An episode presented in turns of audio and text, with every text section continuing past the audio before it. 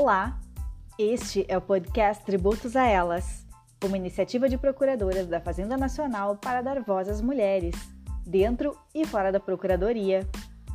No sétimo episódio da temporada, a advogada Ilka Teodoro e as procuradoras Cláudia Trindade, Cecília Moraes e Sara Carcará tratam de um tema que muitas vezes passa despercebido, embora sempre presente nas mais variadas formas na nossa sociedade, o racismo estrutural.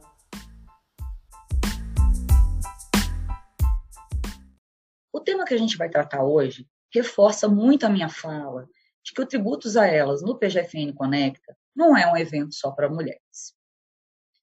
O tema que a gente vai tratar hoje é sério, ele é grave e, ironicamente, muitas vezes com a existência negada aqui no Brasil.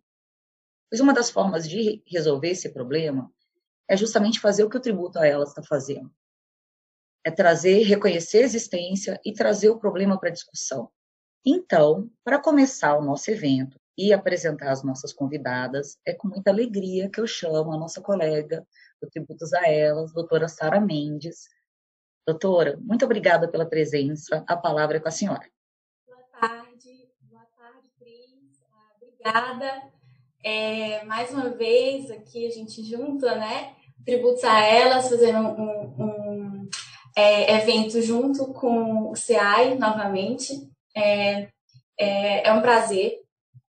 E o Tributos a Elas, acho que já é um conhecido de todos que, que nos assistem, mas sempre bom que se diga que é um grupo que, que, que surgiu com o propósito de uh, incentivar né, o debate, a discussão sobre igualdade de gênero é, dentro e fora da Procuradoria e uh, sobre é, tributação e gênero também. Né? A gente tem um grupo super, super interessante, é, coordenado pela professora Tatiane Psiteri, e, é, e também discutir, debater a igualdade racial, né?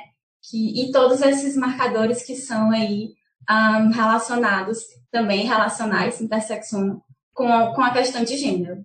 É, e daí o nosso tema de hoje, entre cores e dores, como racismo estrutura as carreiras profissionais.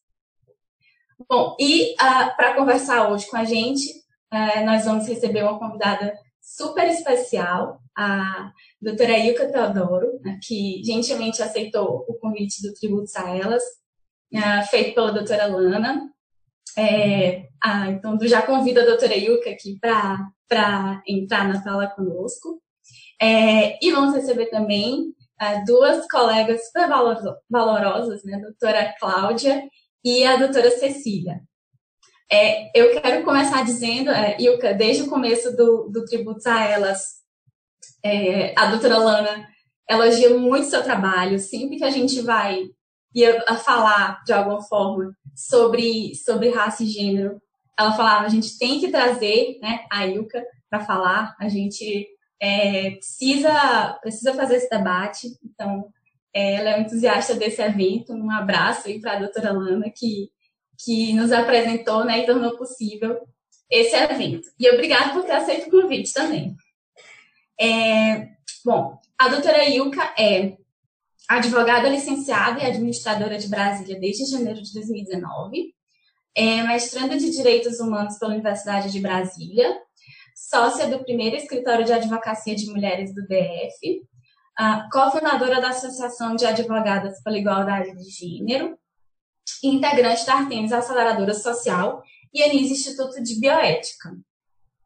A doutora Cláudia Trindade é procuradora da Fazenda Nacional desde 1993, uh, doutora em Direito Econômico e Financeiro pela Universidade de São Paulo, ex-coordenadora da atuação judicial da Fazenda Nacional perante o CF, ex-assessora parlamentar da PGFN e atualmente lotada na coordenação geral de assuntos societários da União.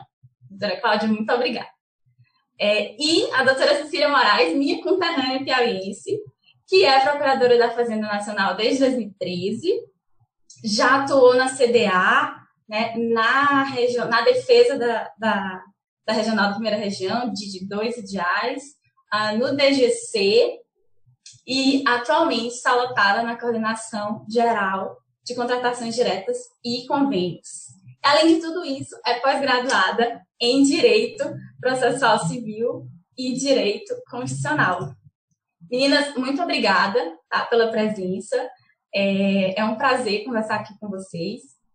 Eu acho que, uh, de uma certa forma, o, o título né, do, nosso, do nosso evento já dá a, a tônica das nossas falas, né? porque eu acho que quando a gente fala de racismo institucional ou, ou estrutural, uh, de uma certa forma, uh, você já infere que ele não tem só uh, uma expressão individual, né? Eu, o racismo não, ele não está presente só na individualidade. O, o, professor Silvio Almeida, no, no livro Racismo Estrutural, ele traz bem essa, essa, essas conceituações, nessa né? conceito e a diferenciação dessas concepções, ele vai é, de racismo individual, institucional e estrutural. E ele vai dizer o seguinte: olha, você pode enxergar o racismo de um ponto de vista individual.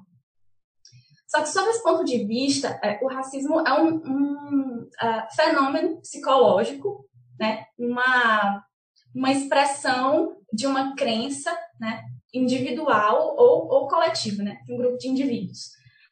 Mas ah, é, um é um, uma visão comportamental, né? Então, ela estaria ali dentro de uma, é uma expressão de uma individualidade de um sujeito portanto, ela é uma, um problema, ele é um problema setorizado, né? É um ponto fora da curva, é, né? é, é, é um erro, geralmente atribuído à, à ignorância, a um comportamento irracional e uh, que poderia ser corrigido uh, por, por educação ou por uma conscientização é, dos males do racismo ou ainda por é, repressão judicial?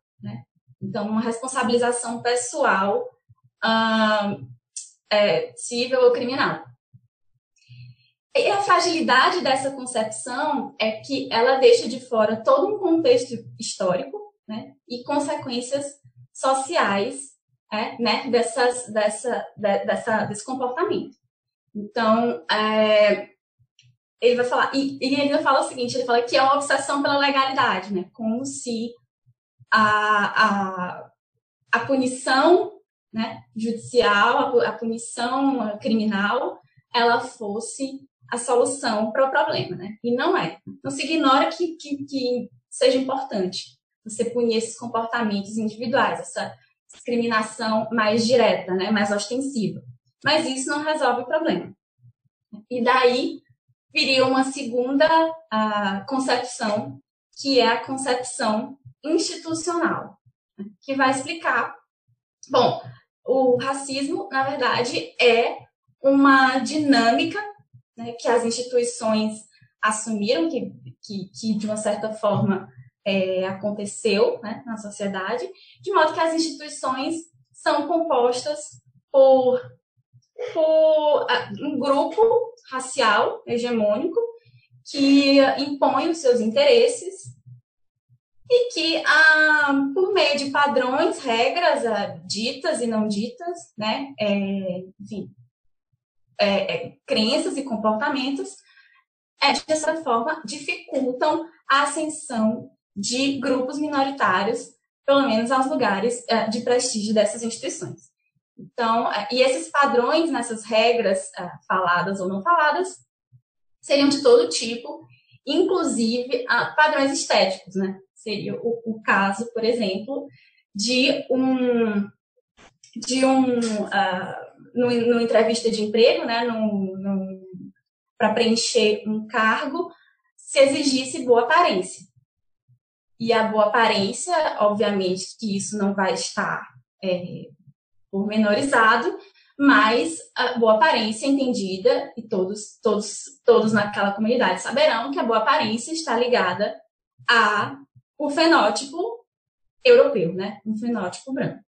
Então, é, bom, essa, essa visão, essa segunda concepção já é um avanço em relação à concepção anterior, porque você sai ali da individualidade compreende o racismo como um fenômeno mais sistêmico. É, mas, a, bom, vem uma terceira percepção, né, uma terceira concepção que vai dizer o seguinte: as instituições elas a, a, são um reflexo da sociedade. Né? Então, elas não seriam como elas são se a sociedade é, não, não fosse, uh, pelo menos, conivente ou não fosse. É, uh, um, um, um, não houvesse uma replicação daqueles comportamentos e uma aceitação e naturalização desses comportamentos. E aí, essa terceira concepção, que é a do racismo estrutural, vai dizer: bom, é, no nosso processo de socialização, todos nós de uma comunidade, no nosso processo de socialização, a gente aprende, a gente internaliza né, certos conceitos, né, certos modelos mentais, estereótipos do que é bom, do que é ruim, do que é bonito, do que é feio, de quem que é o bandido, de quem que é o mocinho. E a gente vai a, é, introjetando aqueles conceitos ao longo da nossa vida e aquilo passa a ser um comportamento automático, né? Então, é, é o, o, ponto, acho que o ponto central dessa concepção é de que o racismo está também na não intencionalidade, né? no, no, no que a, na, na prática não refletida, né? na prática automática. Né?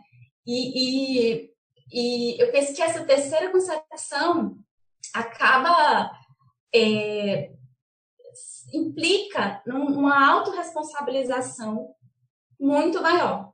Porque, bom, se você pensa é, o, o, o, racismo do, da concep, pela concepção individual, você pensa, olha, é aquilo, aquele indivíduo que está praticando aquela discriminação mais direta, mais ostensiva, ele precisa ser responsabilizado, mas é um problema pontual. Já existem leis e esse comportamento não é mais aceito, né? Ele é criminalizado, então isso vai se resolver. E se você pensa o racismo como racismo estrutural, você pensa, bom, é, todos nós estamos, de alguma forma, é, é, sujeitos a essa crítica, né? Todo mundo passa a estar dentro daquele âmbito, né? daquela, daquele âmbito de, de autocrítica e de autovigilância, né? que implica pensar, é, repensar uma série de comportamentos uh, do, do que a gente né, consome, né, a moda que a gente consome, é, os livros que a gente lê, é, quem são as pessoas que formam, é, é que nos formam como pessoas, né? É, se grande parte da população é, é mulher, é negra, porque quantos livros de mulheres negras a gente já leu na vida, né? Por que, que essa proporcionalidade não está refletido nos espaços de poder, nos espaços de produção de conhecimento, é, no, na televisão, né, no, no, audiovisual que a gente consome, na moda que a gente consome, e por que que quando estão, isso nos causa um, um estranhamento. Né? Assim, são questões que, que precisam estar uh, na centralidade do debate e uh, não só na centralidade, uh, do, assim, não só do ponto de vista individual, né, da nossa casa, mas na centralidade uh, do, do debate público. Eu acho que eu até me alonguei um pouco, não sei, mas é, vou, essas eram minhas considerações iniciais, introdutórias, né, queria levantar essas questões. Com a palavra. Boa tarde a todos e todas que estão assistindo a essa, esse nosso debate. Agradeço imensamente o convite é, para participar desse projeto Conectas da, da Procuradoria Geral da Fazenda Nacional. Agradeço aí o Centro de Altos Estudos, né, da PGFN, e especialmente tributos a elas pelo convite para estar aqui. Essa iniciativa é super relevante, né, pelo fato de ter o, o, simples fato de nós termos esse evento hoje discutindo esse assunto já nos mostra é, quão é necessário falar sobre isso. Né? A escritora Conceição Evaristo recentemente fez um questionamento, trouxe né, a público um questionamento de que a questão é não é a razão pela qual ela estava sendo escolhida escritora para concorrer a um grande prêmio naquele ano. Era por que razão ela, que é escritora há tanto tempo, só agora, com mais de 70 anos, é que ela está sendo reconhecida pelo fato de ser uma escritora. E eu acho que quando a gente traz esse assunto para debate, é mais ou menos isso que a gente tem que refletir, né? O que é, qual é a questão que faz com que os negros não sejam reconhecidos naquilo que fazem, né, muito bem e o porquê somos tão poucos em todos esses espaços, principalmente os espaços de poder. Então, é, reafirmo aqui a relevância e a importância de nós estarmos discutindo esse aqui. E esse tema, né, a forma como, entre racismos e dores, a forma como o racismo marca as nossas trajetórias, né, é, é importante também a gente afirmar que o racismo não é só um, o racismo não é um problema de preto. O racismo não é um problema que seja nosso. O racismo é uma questão é, social, mas mais do que isso, ele é um problema que precisa ser debatido com os brancos, com a branquitude. Né? Então, é, é, muito importante que a gente faça esse assunto, essa pauta, sair dos espaços de discussão entre nós negros, para dizer que esse assunto não nos diz respeito, isso não é um problema que seja nosso. Pelo contrário, a ideia da construção da raça justamente estruturou a sociedade dessa forma para que a gente fosse colocado num determinado lugar, que é um lugar subalternizado, é um lugar de menos cidadania, né? é um lugar em que é, falta, onde o Estado geralmente é, não chega e dentro de diversos aspectos. Então, super importante que a gente discuta isso. E eu acho que mais do que discutir propriamente o racismo, são as razões que levam, porque quando a gente analisa as razões que nos levam a esse lugar, a gente tem condições, condição também de pensar quais as estratégias que podem ser utilizadas para é, desmontar essas estruturas da forma como elas foram colocadas, né? Uma dessas questões é isso, é a gente tirando essa discussão do que eu chamo de espaço de confinamento, né? Aqueles redutos onde assim, ah, esse é assunto de preto, então a gente vai discutir aqui entre os negros. Né? Quando na verdade não é, é um assunto que precisa estar amplamente discutido e mais uma vez parabenizo aí a Procuradoria esse projeto é, por ter tido a iniciativa de trazer essa questão à, à, tona. Eu não sei exatamente em dados como é a constituição de vocês, mas pelo menos quase todos os espaços de poder por onde eu tenho tido a oportunidade de transitar, os negros são minoria. Né? Você dificilmente encontra é, pessoas negras dentro dos quadros e quando encontra, eles não estão em posição de liderança, em posição de destaque, não fazem parte do alto escalão. Mulheres negras, menos ainda é, do que os homens. Né? Então, a gente tem que realmente refletir sobre essa estrutura. E quando a gente reflete sobre essas estruturas, a gente volta para a história do Brasil e toda aquela narrativa que nos constitui. Né? Porque, afinal de contas, nós somos um país de cuja estrutura, cuja base é pautada né, em mais de 300 anos de escravidão. Fomos o último país do mundo a abolir a escravidão. E esse fato marcou toda a nossa construção e toda a nossa composição enquanto sociedade. Né? Desde a época em que o, o primeiro o primeiro cidadão, o primeiro negro escravizado colocou os pés aqui, até a, a data de hoje. Nós temos ainda marcas né, profundas nas nossas estruturas desse passado de escravidão e desse passado colonial. Então, essa construção, com base nessa estrutura escravocrata, fez com que houvesse uma construção social do racismo que coloca o negro num lugar que foi construído para ele. Então, esse vídeo que foi mostrado logo na abertura, ele demonstra muito bem, praticamente desenha exatamente o que a gente está querendo dizer aqui foi construído, foi colocado ali um lugar onde o negro tem que estar.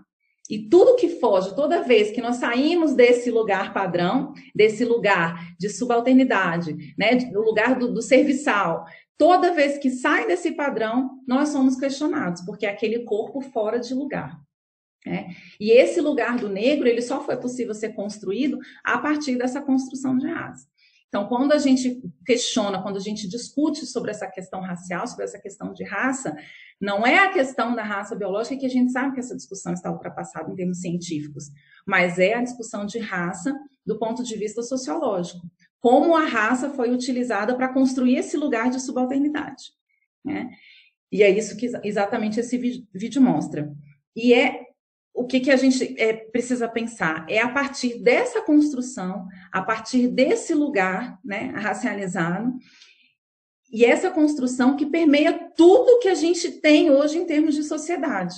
Então, quando a gente fala racismo estrutural, quando a gente fala racismo ambiental, quando a gente fala do racismo institucional, a gente está falando justamente de os lugares em que o negro é permitido estar e onde ele não é permitido estar. E é por isso que, é, apesar de nós termos hoje, estarmos na vivência, né, do, temos uma Constituição, desde 1988, que prevê igualdade, né, pelo menos do ponto de vista formal, para todos os cidadãos, termos leis civis, termos leis penais, isso é insuficiente. Por que, que não funciona? Quantos de vocês já viram ou sabem de alguém que foi condenado pela prática de racismo, pela prática de injúria racial, do tempo que as leis, que a legislação existe, né, do tempo que a Constituição está em vigor, quantas vezes a gente já viu essas condenações acontecerem e quais são as transformações sociais que a gente já pode apontar diretamente e dizer, olha, isso aqui mudou por causa dessa legislação. Não é que as leis não sejam necessárias, elas são extremamente necessárias, mas a lei por si só não é pedagógica. E quando a gente fala de Brasil, não só de Brasil, né? Existem vários outros lugares no mundo que isso essa estrutura é, funciona da mesma forma, o fato é, a lei desacompanhado de outras medidas que de fato promovam transformação estrutural, ela vai ser insuficiente para questionar, vai ser insuficiente para modificar, vai ser insuficiente para transformar essa estrutura social. Então a gente precisa de muito mais. Uma outra questão importante, no Brasil a gente fala da não intencionalidade. Ah, isso não é algo muito claro. Mas quando a gente fala isso, é preciso pensar também que existe toda uma questão, porque o racismo ele é uma estrutura que sustenta manutenção de privilégio. Então, quando a gente nega a existência do racismo, quando você se recusa a discutir, ou quando você diz que isso não existe, ou quando você afirma e reafirma nos bancos escolares por anos, né? Quantos anos? Quem fez faculdade aqui na, época, na mesma época que eu fiz, a gente não precisa lembrar exatamente a época, mas quantas vezes nós tivemos que ler obras que pregavam e reafirmavam a questão da democracia racial no Brasil? O Brasil é um país que vive uma democracia racial, nós somos miscigenados, nós somos compostos de um, um misto de todas as raças, então não existe racismo no Brasil. Quantas vezes nós ouvimos né, isso ser afirmado? Então, você negar a existência do racismo ou você reafirmar essa existência né, de uma pseudo-democracia racial é também uma forma de você continuar mascarando a existência desse racismo, é continuar mascarando a existência dessa estrutura e é uma forma de reforçar toda essa rede de privilégios existentes. É, então, é, é, deixar isso invisível, quando a gente deixa algo invisível, sem discutir, sem é, se questionar, sem fazer essa reflexão sobre todas essas questões, é uma forma de, de não mexer na estrutura, porque essa estrutura garante privilégios para um determinado grupo de pessoas, né? Que geralmente são essas mesmas pessoas que estão ali sempre negando a existência de racismo e em razão dessa necessidade de manutenção de privilégios. É, então, é, é, necessário que toda vez que discutamos isso, isso venha acompanhado também de medidas, né, de ideias possíveis para um, transformar estruturas, né, para transformar todo esse contexto, transformar instituições, né, transformar o, o ambiente. É, quando a gente fala, a gente tem a discussão de racismo estrutural, a gente tem a discussão do racismo institucional, que permeia todas as instituições. Né? Não adianta nós termos leis de enfrentamento dessa questão do racismo, se essas leis vão ser aplicadas por instituições que são permeadas por essa mesma estrutura racista, né? E que não vão dar interpretação adequada para aquela legislação, ou vão encontrar formas de não condenar ninguém por aquela, aquela lei é, que criminalizou o racismo, por exemplo. É, então, a gente sempre tem que encontrar formas de mexer nas estruturas. Se a gente não mexe nas estruturas, a lei por si só não vai ser pedagógica, não vai ser suficiente para fazer as correções é, sociais necessárias. É, uma outra questão também que impacta diretamente a questão do racismo é a questão das oportunidades. Isso o vídeo também demonstrou muito claramente. Imagina esses profissionais de RH fazendo a seleção de pessoas para trabalhar numa determinada empresa.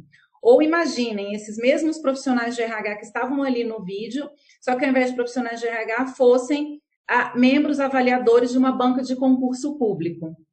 É. Qual a imagem que eles teriam dos candidatos, um candidato branco e um candidato negro? Quem teria mais chance de passar nesse concurso ou passar nesse concurso ou passar nessa seleção é, de emprego? Então a gente vê como essas, esse racismo que aparentemente velado, mas quando a gente cria uma consciência do que é o racismo, a gente vê que não tem nada de velado o racismo no Brasil, muito pelo contrário. Ele é bem escancarado. Só quem foi vítima de situações é, de violência, né, de racismo, sabe dizer o quanto isso é muito escancarado, né? Tanto quanto como isso é tão é, é muito à, à vista. Não tem nada de velado. Algumas situações sim, mas na grande maioria não. É, então a gente percebe que isso permeia tudo, tudo, tudo. É de quando a gente sai para ir a um shopping, você entra numa loja, dependendo da forma como você estiver trajada, segurança da loja vai colar em você e vai te acompanhar durante todo o percurso. É você que seja exigido que você alise o cabelo numa entrevista de emprego, ou você faz uma entrevista de emprego sem estar com o cabelo alisado, mas vai ser exigido que você alise o cabelo para desempenhar a função, para que seja contratada.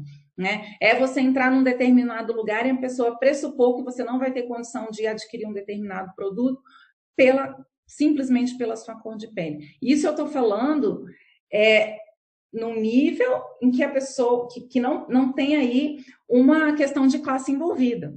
Porque na periferia, você, pelo simples fato de ser negro, você já é taxado como bandido. Né? Então, é, tem toda uma estrutura né, que condiciona toda a nossa existência. E se condiciona a nossa existência, não tem como não impactar também na nossa trajetória e no nosso exercício profissional em maior grau ou menor grau. E aí entra uma outra questão que eu acho importante a gente trazer aqui, que é a questão que você mencionou no início, Sara, dos fenótipos, né? É, da, do, do, colorismo. Existem aí várias, várias discussões.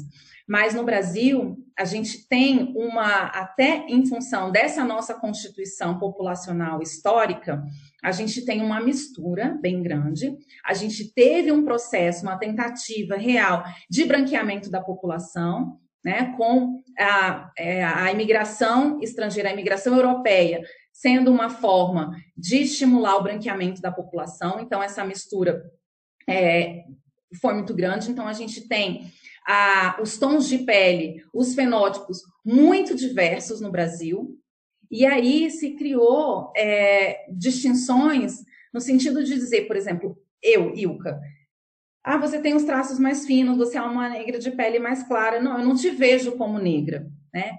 E existe toda uma dificuldade desse enquadramento. Hoje, para fins né, de pesquisa, se enquadra dentro da população negra tanto as pessoas, os pretos retintos, como todos os outros que se, é, pretos e pardos, né? Negros e pardos. Dentro da população negra estão pretos e pardos. Por quê? É, é, preciso que se reconheça, e foi um trabalho que eu tive muita dificuldade de, de, de me identificar assim, de me reconhecer. A minha identidade negra é uma identidade que foi construída a partir de um determinado momento que eu passei a me reconhecer negra. Mas isso não era algo dado, algo natural, que eu simplesmente nasci com a pele negra e já me identifiquei assim. Eu precisei entender todo o contexto que me trouxe para esse lugar, que me, me deu essa consciência.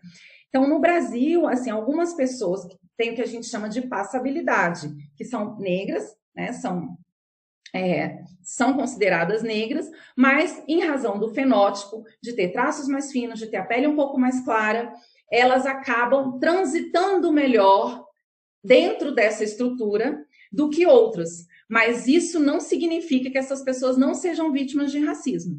Porque em determinados momentos, quando comparados com outros tons de pele, ou em determinadas situações, elas vão passar pelas mesmas dificuldades. Né? Então, por muito tempo, teve uma, uma distinção. Ah, às vezes a gente ainda vê aí diversas discussões. Ah, porque você não é preto, você é, é morena, moreno claro, caramelo. E isso é, também é uma forma de reforçar né? Porque como se quem fosse passável não sofresse esse tipo de racismo e também não pudesse lutar por isso, mas também acaba sendo um jeito de invisibilizar toda essa luta, de invisibilizar todo o problema e mais, impedir o levantamento de dados que nos permitem aferir com bastante precisão toda e, e, mostrar muito claramente toda a forma como essa estrutura opera, toda a forma como esse sistema opera, né, de manutenção de privilégios. E até mesmo porque é o seguinte, não, a gente está dando espaço, a gente não vai dar espaço para o negro retinto, mas a gente vai dar espaço para ela que, olha, ela é moreninha, então, né, vai. É, e isso tudo faz parte da forma perversa como essa estrutura acaba é, operando. É, e essa questão do, do autorreconhecimento é extremamente importante porque eu, eu, brinco quando eu trato de uma temática que, eu, que é inclusive a, a, o tema da minha pesquisa de mestrado, que é a violência obstétrica, que muitas vezes as pessoas falam, ah, mas isso você considera uma violência, isso você considera assim? E eu costumo brincar, principalmente né, com os médicos, quando a gente está discutindo, que é a questão seguinte, a dor, né, já cantava Marisa Monte, a dor é de quem tem. Então, quem pode falar sobre essa situação, não estou dizendo que as pessoas não possam estudar, não possam pesquisar, não é isso. Mas quem pode falar da dor, né, de se sentir discriminada, de se sentir, é quem passa por aqui. Então, essa palavra, essas narrativas, essa voz de quem passa por um processo de discriminação, ela precisa ser ouvida, ela precisa né, ser escutada, ela precisa ser colocada para o mundo para que justamente a gente possa discutir sobre como, esse, como opera né, esse sistema, do ponto de vista de quem sofre, não do ponto de vista de quem não percebe, porque não é atingido, não do ponto de vista de quem se é, beneficia disso tudo porque tem uma série de privilégios que está é, ancorado, né, sustentado por toda essa estrutura que é de muito massacre, de muita opressão.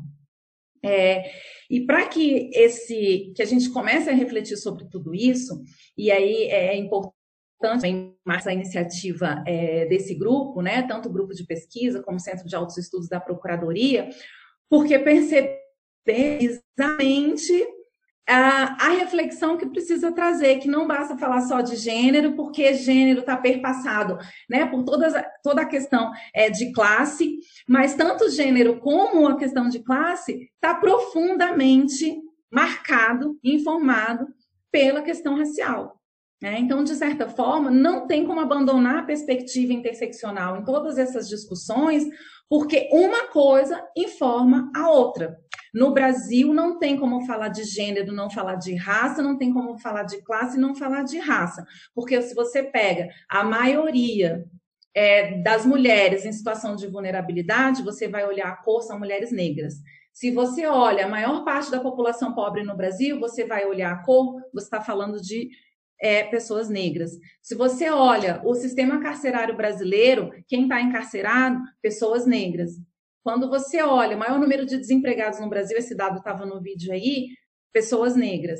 Então, todos os marcadores de pobreza, de vulnerabilidade, né, de descaso do Estado, todos esses marcadores estão convergindo para os corpos negros. Né? Então, é, precisa dessa perspectiva interseccional. E aí, uma outra coisa que é fundamental também, e aí eu vou louvar aqui muito a iniciativa da, é, do grupo de trazer esse debate, que é a necessidade da transversalidade. O que, que é a transversalidade? É você entender esses assuntos não como o objeto em si, mas você conseguir colocar a lente interseccional em todas as análises que você faz de todas as políticas públicas, de todas as legislações, de todas as estruturas, precisa colocar essa lente. Então, quando você olha os dados. Vocês têm dados na procuradoria, vocês têm dados no governo, vocês têm dados no Ministério X, vocês têm dados de saúde. A pandemia está aí mostrando isso. A gente está no meio de uma pandemia em que a gente não consegue dados desagregados. Precisamos de ter dados, dados de é, gênero, precisamos de ter dados geracionais, precisamos de dados de classe, mas nós precisamos mais do que nunca de dados de raça. Se nós tivéssemos pelo menos quesito raça-cor em todas as demandas e a gente e que nos permitisse colocar uma lente de, de perspectiva racial em todos esses, esses processos, nós veríamos o quão abismal é a, a desigualdade no Brasil. Muito por uma questão racial. Muito por uma questão racial. É, bom, para não, não sei como é que estou de tempo aí, dentro do tempo, né?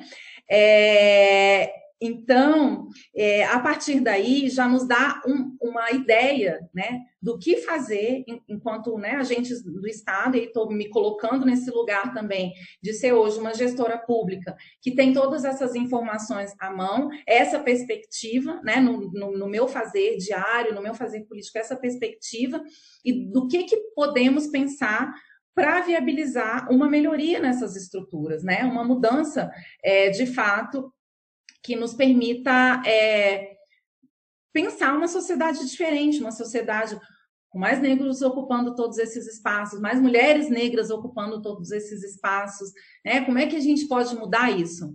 Deixar de existir a necessidade, por exemplo, da gente ter um bate-papo, um debate que seja, e não precisava ser um, poderiam até ser mais, mas hoje ainda é necessário que tenhamos esse debate público para dizer: olha, o racismo existe, ele está presente, o que, que a gente pode fazer para melhorar essa situação?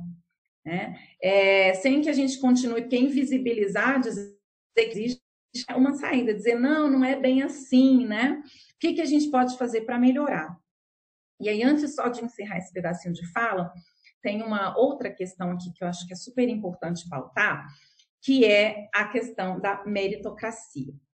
A gente vê muito hoje um discurso é, pautado na meritocracia. Nós, nós temos que avaliar mérito, nós temos que avaliar desempenho, né? Porque fulano é melhor, fulano é isso. A gente tem muito bem métricas muito objetivas para avaliar desempenho.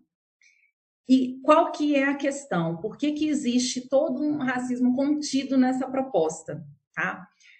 A meritocracia, ela só é algo que pode ser válido, que pode ser é, falada, né, trazida, vou jogar uma luz aqui que tá, é, que pode ser falada quando a gente tem igual oportunidade. Ou seja, se estivermos todos no mesmo patamar de oportunidade, quem se destacar mais se destaca por mérito. Agora, nós não temos como falar de meritocracia numa sociedade em que não é possível fornecer igual oportunidade para todos. Eu não posso falar de meritocracia, de quem chega mais alto, de quem vai mais longe, hoje quem chega primeiro, se o ponto de largada está diferente. Se o fulano periférico precisa pegar três ônibus para chegar na universidade, estudar acumulando com duas jornadas de trabalho, ele não está saindo do mesmo ponto de partida de uma outra pessoa que vai para a faculdade, acorda 15 minutos antes da aula começar, pega o seu café com leite, vai dirigindo para a escola, estaciona o carro na porta da sala de aula, desce, assiste aula, volta para casa, tem a tarde toda para fazer a sua tarefa né, da faculdade, entrega a tarefa, tira o soninho da beleza à tarde e depois é, vai malhar na academia, enfim. Não é a mesma a mesma oportunidade, não é a mesma situação. Né? E essa coisa da meritocracia gera um outro problema que também está profundamente vinculada com o racismo, que é a romantização daqueles que, não obstante todas essas dificuldades, conseguem vencer.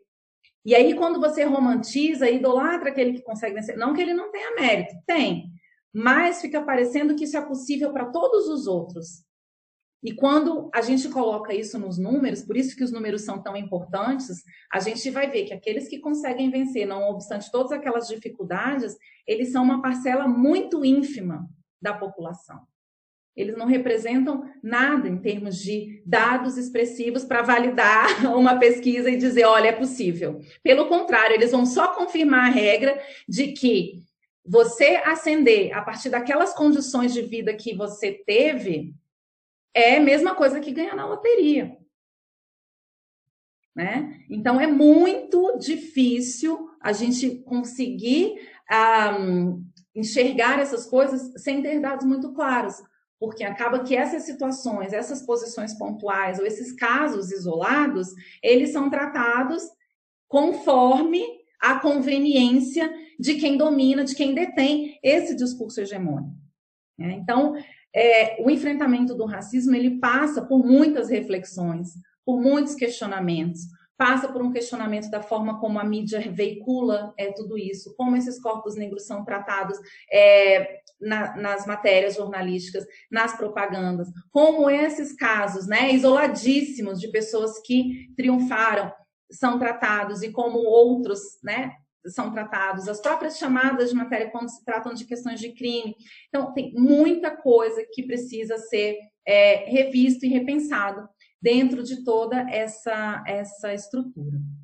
E aí, é, o que, que eu, eu penso assim numa, num ambiente como esse, né, que é um ambiente é, altamente é, sofisticado do ponto de vista dos debates né, intelectuais, imagino aí um centro de altos estudos, a riqueza com que, com que as, as, as teorias são construídas e as discussões todas são construídas, muito importante que essa reflexão faça parte né, desse, desse cenário, desses estudos, e que a gente possa também ir é, somando e ajudando a construir novos modelos de, de, de, trabalho, novos modelos de relação é, estrutural, né? pensar formas de inclusão dentro desse contexto, pensar formas de trabalhar transversalmente essas temáticas né? dentro de toda essa estrutura, porque também é um, um, caminho sem volta. A gente não tem como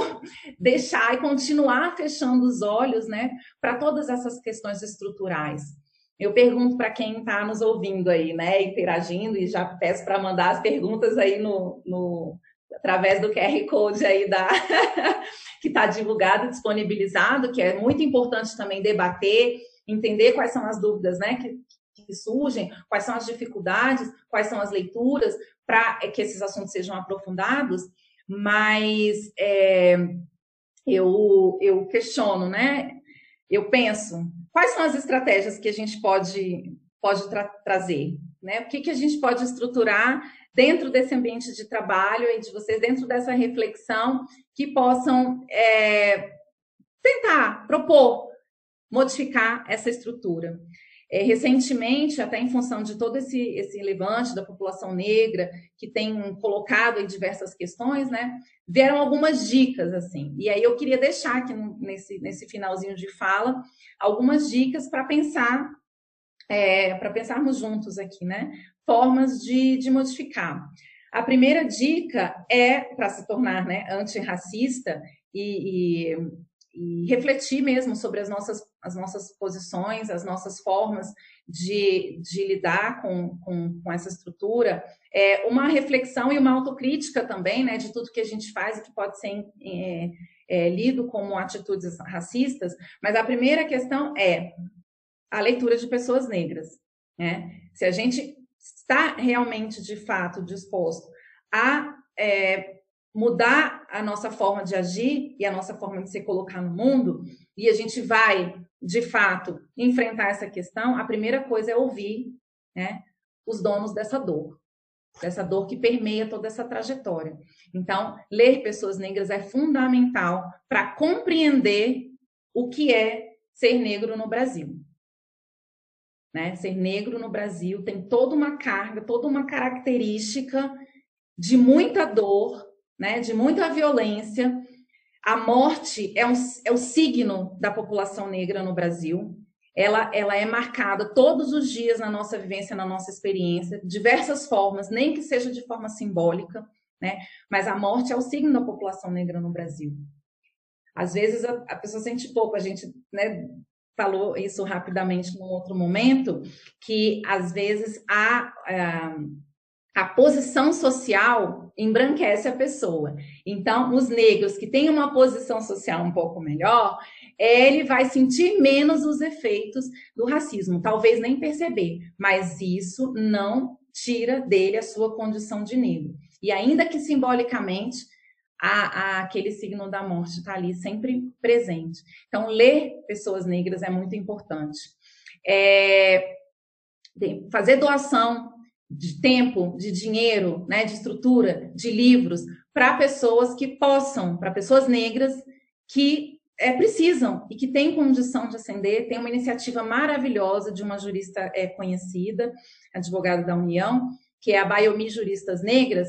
Elas estão se estruturando é, num grupo grande para formar outras mulheres e preparar para os concursos públicos, né, mulheres negras. Então, é uma iniciativa também muito bacana. É, e possibilitar né, numa, numa grande reflexão aí conjunta, possibilitar que mais pessoas negras ocupem todos esses espaços, né, sejam no, nas carreiras jurídicas, sejam no executivo, seja no legislativo, todas as, as, as carreiras do judiciário. Né, seria muito importante que tivéssemos mais espaço. Por quê?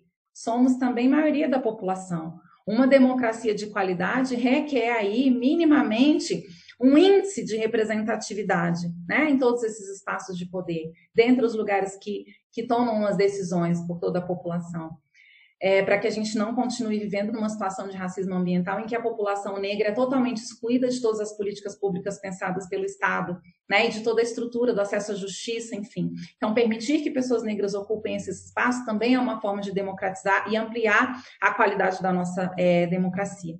Democratizar espaços de poder é também permitir maior qualidade de vida para toda a população que se vê representada, né, em todos esses, esses espaços. Então era isso, assim, vou encerrar aqui minha fala, que acho que eu alonguei um pouquinho, passei do tempo. E aí a gente vai discutindo. E, gente, manda pergunta, manda pergunta, manda pergunta.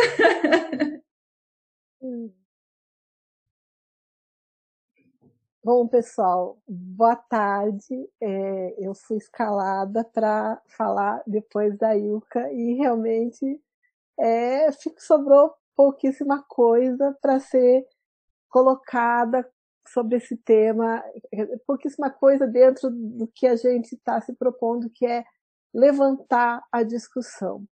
É, só para e aí aproveitando os ganchos do que ela colocou da fala da, da Ilka, é, primeiro, né, eu quero agradecer muito aos, às meninas, aos colegas do Tributos a Elas, é, agradecer a PGFN, esse espaço, PGFN Conecta, que veio dar um calorzinho na nossa quarentena.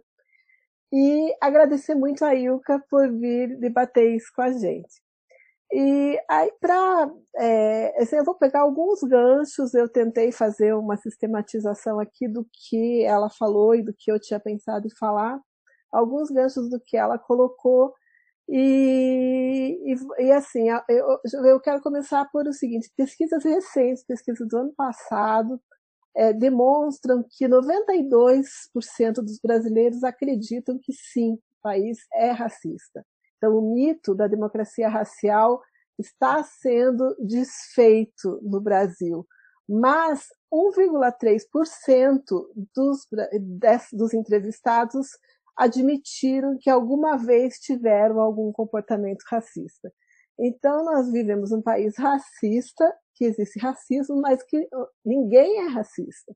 Então, a partir daí, eu acho que já demonstra que o racismo, ele realmente, ele desborda a, a patologia mais alta, que é daquele que comete é, o crime de racismo mesmo, que comete injúria racial, mas ele também ele é, tem esse viés bem negativo que é ele estrutura mesmo as relações entre as pessoas entre os brasileiros. De, nessa pesquisa mesmo, é, teve uma pergunta que foi assim: você já viu alguém chamando um negro de macaco? E 62% das pessoas, dos entrevistados, responderam que sim. Então, é, aí começa a ficar claro que o racismo ele acaba sendo naturalizado. Ah, mas ele estava brincando. Ah, então há, uma certa naturalização. E, e aí eu vou para aquele, aquele lugar de que o, o negro não se reconhece como negro, dada essa mistura tirando o, assim, a, hoje eu acho que já há uma consciência maior, mas eu falo, por exemplo, a minha experiência pessoal. Eu venho daquele lugar realmente da carência, da dor, que a minha família realmente era muito, muito pobre e em algum momento é, o, que, o que me salvou foi o estudo e que me tirou de, sim, eu sou realmente 1% da minha turma que quem terminou o ensino médio comigo acho que 10% dos meus é, amigos, dos meus colegas fizeram faculdade e em determinado momento eu entrei na Universidade Federal. Eu entrei na Universidade Federal em que eram, entrava 100 pessoas por ano e tinha no máximo, no máximo dois negros. Eu lembro que era eu, a mais escura, e tinha acho que um outro colega que era filho de um super mega advogado é, então que já tinha uma estrutura familiar diferente. Então eu sou aquela pessoa totalmente fora da curva e que realmente me fez ver que realmente não é meritocracia. Porque, por exemplo, os meus irmãos, eu já, eles já tiver, tiveram a mesma formação que eu, mesmo estudo que eu, e, e não conseguiram entrar na Universidade Federal, por exemplo. Né? Então, não é um esforço pessoal, porque são, assim, as condições realmente são muito difíceis, muito difíceis mesmo. Mas aí vem a outro, outro ponto que aí o cara fala assim, ah, mas também no Brasil as pessoas falam assim, ah, mas você também nem é tão negra. Eu já ouvi isso assim. Cláudia, você não pode ser considerada negra, você nem é tão negra. Principalmente depois que eu me tornei procuradora. Porque você se torna procuradora, você é, ascende na, na escala social, realmente o, há um verniz, há uma aceitação melhor da questão da cor. Mas, é, tirando esse verniz, tirando esse, esse lugar da autoridade, e aí uma das, das coisas que eu penso assim que realmente é um tema que deve causar, causar muita estranheza nos nossos colegas, assim, ah não, mas na procuradoria todo mundo é igual, todo mundo que quer, pode fazer um, um processo seletivo aí para ser chefe, não tem racismo, é, não, não tem nada disso tal. Primeiro, você acaba é, sendo, de certa forma, você se sente legitimado, porque afinal você passou no mesmo concurso que os colegas, então realmente você não dá muito espaço para nenhuma ação discriminatória mas elas sempre vão existir nas entrelinhas. Então, você tem que ter uma, um, uma formação pessoal, e não são todos que têm. Então, você tem que ter aquela é, a, a, resiliência de dizer assim, não, eu estou aqui, esse é o meu lugar. É, o que acaba é, realmente inviabilizando as carreiras, as proposições, as iniciativas de muita gente, que eu não, não digo só por causa da cor, mas às vezes por causa do gênero. Então, essas são aquelas, assim, aquelas pequenas questões. E é, é dentro desse, assim, ah, não, Cláudia, você não é negra, eu lembro que há uns, uns quatro anos, uns cinco anos, eu estava em São Paulo e eu fui com a, uma amiga, é, ela é casada com o meu melhor amigo, esse meu amigo irmão, e eles têm duas menininhas. E ela é branca, é, e nós fomos buscar as crianças dela na, na, escola, que é uma escola de elite de São Paulo. Quando nós chegamos lá, uma das menininhas tinha passado mal por algum motivo. A professorinha que veio entregar a menina olhou para mim assim: ah, quando você for preparar o lanche delas, e assim, eu e a Mari, nós estávamos vestidas basicamente igual, assim, sapatilha, calça jeans, camiseta, tal, não sei o quê. Então, nesse momento, a mocinha olhou para mim e disse, ah, ela é a babá. A Mari, coitada, queria que a terra se abrisse, assim, sem saber como reagir. eu olhei e disse, bom, aqui eu não sou a babá. Você tem que falar isso para a mãe dela. E você fica, porque é assim, então, realmente, ah, não existe racismo enquanto você é a doutora Cláudia de salto, é, atuando num tribunal. Mas na hora, por exemplo, que você chega para para entrar num prédio público, você tem que se identificar, é, para então, assim, é, você nunca é reconhecida como se aquele, aquele lugar fosse o seu lugar natural. Né? Então, é, há essa estranheza sim, há o racismo sim, e eu acho que realmente a, a Procuradoria começar a se preocupar com isso, é, ter colegas, ter pessoas dentro da estrutura que começam a se preocupar com esses pontos, é, é um avanço e é um, e é um conforto, porque a gente vai. Eu acho que o ponto aqui é naturalizar. Sim, todos somos racistas, todos em maior ou menor grau. É, eu digo, dentro da minha família, minha mãe era casada com um negro e era racista. Ela não deixou a minha irmã namorar um menino negro, simplesmente proibiu. Então, assim, a, o racismo, ele acaba sendo uma coisa assim, as pessoas pensam, ah, mas, mas isso é assim. É, as pessoas têm que saber o seu lugar. Quando você está lá, e quando você está num lugar de falta, principalmente de escassez, você tem muita coisa para se preocupar. Eu fico pensando que o pessoal que mora em comunidade, eles não ficam pensando, não, eu vou lutar contra o racismo. Eles, não, eu vou lutar para comer e para não morrer hoje. Né? Então, isso também é outro ponto que, eu, que volta e meia eu vejo em, em literatura, em posts, há uma certa cobrança de que todo negro tenha uma, uma consciência. Primeiro, assim, toda a ancestralidade negra foi apagada no Brasil. Você é italiano, eu sou do sul do país, imagina lá, assim, todo mundo que é italiano tem maior orgulho dos seus avós, dos seus. Eu não faço ideia de quem são meus ancestrais negros. Eu estava fazendo um curso na França com a, alguns é, as pessoas dos países das ex-colônias africanas, das ex-colônias francesas, e eles iam me perguntar, mas você sabe assim de que tribo você é?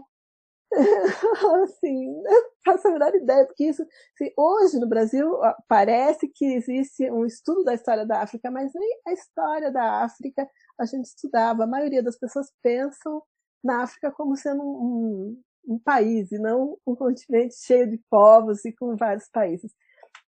Então, esse é outro ponto, né, que eu chamo a atenção, assim, é, o apagamento, assim, não, realmente existe racismo, você, o fato de você ser procurador e nós estarmos na procuradoria, num ambiente que todo mundo entrou pelo mesmo concurso difícil, não apaga isso, você não vai deixar de ser negro por isso, né, no seu dia a dia você vai ter questões assim, é, quando você tem que fazer escova no cabelo para ir para o tribunal, para se sentir mais confiante, para se sentir mais arrumada. É, então, essas, esses pontos, eu acho que eles são é, exemplos de como no dia a dia a gente precisa prestar atenção nisso. Outra, outra pesquisa, outra estatística, é 1% dos sócios das grandes bancas de escritórios no país são negros, ou se autodeclaram negros. Gente, 1%. E aí por quê? Porque esses escritórios, eles fazem a busca nas maiores universidades. E nas maiores universidades, a, a, a, o percentual da população negra que consegue ascender a essas vagas, a, essas universidades, é muito menor. Então, vai, vai virando um círculo vicioso. Eu lembro que quando começou a discussão sobre cotas para ne negros na, no serviço público, eu, nesse meu lugar, né, de não, eu passei no vestibular, eu passei no concurso sem cotas, eu, eu parei e pensei assim, não, mas eu acho que se a pessoa é, terminou um curso superior, ela vai prestar um, um concurso público, já, já não há essa necessidade de você igualar. Então, eu sou bem favorável a, a cotas para negros nas universidades, mas eu fico pensando que o serviço público talvez não seja necessário. Mas eu tenho visto e, e, e, considerado que realmente cada vez mais eu tenho certeza que há uma dívida histórica e que há sim uma necessidade de você ter essas cotas também para os concursos públicos, porque nós, senão nós vamos viver nesse círculo vicioso. As pessoas que passem, as pessoas negras não entram nas melhores universidades, não têm as melhores formações e elas nunca vão conseguir ascender a um lugar de poder. O concurso, o vestibular, o que for, ele já é muito difícil. Então ele só vai pegar os melhores, mesmo que esses melhores sejam os negros que entram pela cota. E para concluir assim só essas, as minhas jogadas meio soltas, é, nós sabemos, as colegas do Tributo Sahel, quando começaram essa discussão, foram fazer um post no Instagram, principalmente agora, né, diante dos últimos acontecimentos do Black Lives Matter, é, e tiveram dificuldades de encontrar pessoas dentro da carreira que se autodeclarassem negras. E realmente, se eu for olhar, se eu for pensar, eu não, consigo pensar num colega que eu penso, ah, não, fulano é negro, com uma facilidade muito grande. Né? Assim, você, você, então você não precisa pensar, ah, não, a procuradoria, nós não temos números, não temos essa, por quê? Porque antes eu não tinha tempo para discutir isso. Mas se você olha do lado, você já vê que alguma coisa está errada. Então, eu acho que é por aí. Assim, vamos começar. Então, agora a gente tem condições, tem mais estrutura. Vamos começar a fazer pesquisa, vamos começar a saber por quê, vamos começar a pensar como a gente pode avançar um pouquinho. E a primeira coisa que eu acho assim é tendo a consciência que realmente o racismo existe, começar a ter empatia com esse tema. Eu penso, eu penso isso assim. Os negros eles não querem é, pena, não quer, você não quer que você reconheça que você, os outros, que você tem empatia. Tem uma autora americana que que está famosa, porque agora os negros estão né, aí na, na crista da onda, é, que é a Chimamanda Ngozi Adichie, e ela é, escreveu, foi premiada, ela é manigeriana, então ela tem aqui, aquele olhar do africano, porque na África realmente essa questão de que se você é negro não, às vezes nem se coloca. Mas ela foi estudar nos Estados Unidos e lá ela começou a ver a luta dos negros americanos. Então ela, escreve, ela escreveu vários livros e um, um que eu li, ela e, e, ela tem um perfil no Instagram e no Instagram ela faz ela faz leituras de textos dos livros dela, do blog e tal. E num dos livros, e eu vou fazer isso aqui agora, eu vou ler uma parte do livro dela que é uma, um recado que vale aqui para o Brasil também que vale para todos os nossos colegas que estão questionando, pô, mas para que discutir isso se eu não sou racista e se na procuradoria não existe racismo, né? É, a, a Chimamanda ela, ela escreve assim, que é, é, é, nesse livro ela escreveu um blog e esse é um post do blog, uma parte do post. É, Querido americano não negro, Caso um americano negro estiver te falando sobre a experiência de ser negro, por favor, não se anime e dê exemplos da sua própria vida. Não diga, ah, é igualzinho quando eu. Você já sofreu. Todo mundo já, todos no mundo já sofreram. Mas você não sofreu especificamente por ser um negro. Não se apresse em encontrar explicações alternativas para o que aconteceu. Não diga, ah, na verdade não é uma questão de raça, mas, mas de classe. Ah, não é uma questão de raça, mas de gênero. Ah, não é uma questão de raça, é o bicho-papão. Entenda, os negros americanos, ela escreve, na verdade não é que existe uma questão de raça. Para eles seria melhor se essas medas racistas não acontecessem. Portanto, quando dizem que há uma questão de raça, talvez seja porque é mesmo, não? Não diga, ah, eu não vejo cor. Porque se você não vê cor, você tem que ir ao médico. E isso significa que, quando um homem negro aparece na televisão e eles dizem que ele é um suspeito de crime, você só vê uma figura desfocada, meio roxa, meio cinza e meio cremosa. Não diga, estamos todos cansados de falar de raça. A única raça é a raça humana. Os negros americanos, eu digo que os negros também não também estão cansados de falar sobre raça. Eles preferiam não ter que, fazer, que falar sobre isso, não ter de fazer isso. Mas as merdas continuam acontecendo. Tá? Eu acho que também já me estendi aqui e eu quero né, passar também ouvir a nossa colega Cecília que, sobre essa questão. Obrigada. Oi, gente. Boa tarde, boa noite. Já de 6 e 10. É até um pouco difícil falar depois de tantas coisas maravilhosas. Queria, antes de começar, é, coisas maravilhosas ditas pelas minhas colegas, mas a realidade a gente sabe que é triste. Eu falo no sentido da percepção, da exposição. É maravilhoso ver esse despertar, né? E antes de começar, queria agradecer muito, já agradeci às meninas do Tributos a Elas, do qual também faço parte, por essa oportunidade. Muito hoje, até postei nas minhas redes sociais que estou muito feliz, ainda mais, sempre demonstrei ser muito feliz de ser da Procuradoria, mas esse momento, assim, não tem explicação, a felicidade de poder ter esse espaço, falar disso, trazer isso, porque é um tema essencial. Até citando uma autora negra que é a filósofa mais linda da quarentena, a Djamila Ribeiro, ela fala que não tem como você fugir desse debate se você é uma, uma pessoa que busca uma postura ética em sua existência. Eu achei isso belíssimo. Então, quando alguém negar a existência do racismo, questione isso, né? Porque Djamila também fala muito sobre o que a gente é, falou agora, que é romper com o silêncio em relação a isso. É, a gente precisa romper o silêncio, porque o silêncio e a apatia são o contrário da empatia que a Cláudia falou. O contrário da empatia não é a antipatia, a, a perseguição, como a gente quer pensar a princípio, né? que é o raciocínio inicial.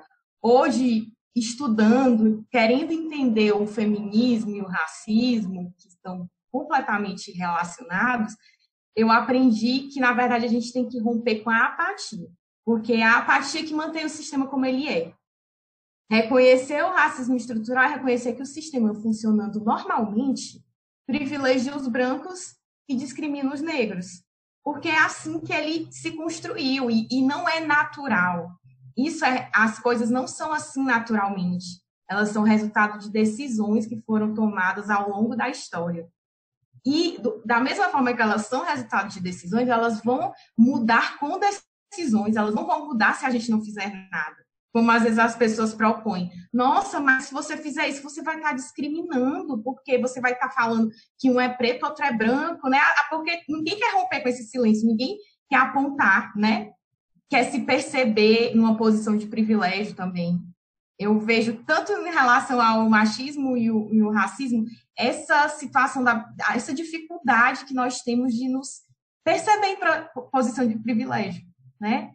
E perceber que se nada for feito, não vai mudar. Né? Como a, as meninas já falaram, a gente é um povo que é, reconhece o racismo, mas não se reconhece racista. Isso é, é perfeito.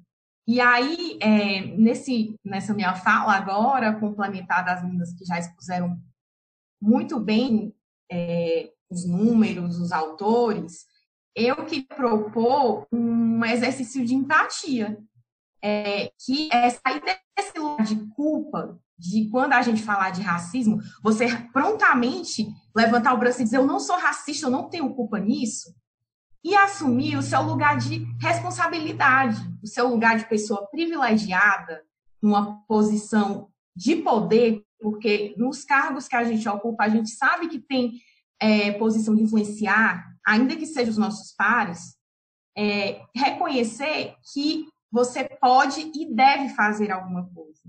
Que você não precisa simplesmente não fazer nada porque eu não tenho culpa, eu vou deixar, as coisas vão se resolver naturalmente. É, romantizar situações, como a Ilka falou, de pessoas negras que têm que escalar três montanhas, né? Me referindo até a um TED famoso da Ruth Manos que a gente discutiu esses dias, né? Falando que algumas é que é, o homem branco, hétero, para o qual a sociedade é programada, ele precisa escalar uma montanha para chegar lá no topo. Todo mundo precisa subir essa montanha. Mas a gente tem que reconhecer que existem grupos que, antes de subir aquela montanha, vão ter que subir outras. A gente tem que reconhecer isso. E reconhecer o nosso papel como cidadãs e como é, servidoras públicas em cargos, é, em carreiras de Estado, nosso papel e nossa capacidade de fazer alguma coisa para mudar isso. Não ficar nessa. É, na verdade, a gente tem que lutar contra a apatia, contra esse discurso de que as pessoas vão vencer só pelo esforço. Né? Que eu, eu me deparei esses dias conversando sobre esse assunto, me preparando para isso, e eu ouvi algumas pessoas dizerem, é, debatendo sobre isso, não, mas aí você vai colocar a pessoa como vítima. Não. Na verdade, você, quando as pessoas acusam isso, na verdade elas não querem se sentir acusadas de ter o privilégio, né? Então eu acho que a gente tem que é, a gente tem que se perceber, né? Como citando a Djamila de novo, perceber se é algo transformador. Perceber nossa posição e nossas possibilidades, sabe? Desnaturalizar o olhar condicionado pelo racismo. Eu, na minha experiência pessoal, aproveitando que a Cláudia já falou da dela, mas a minha não posso nem comparar, mas é, eu tive que me perceber racista olhando para mim mesma. Uma resistência que eu tinha com meu próprio cabelo. Sabe? Você perceber que você tinha pavor do seu cabelo. Por quê? Sabe? E aí resgatar a história e perceber porque você associava o cabelo cacheado, o cabelo crespo a algo desarrumado. Sabe? Você se impor uma, é, uma, é maltratar o seu corpo, o seu cabelo, porque você acha que você não vai estar adequada para frequentar os ambientes, né?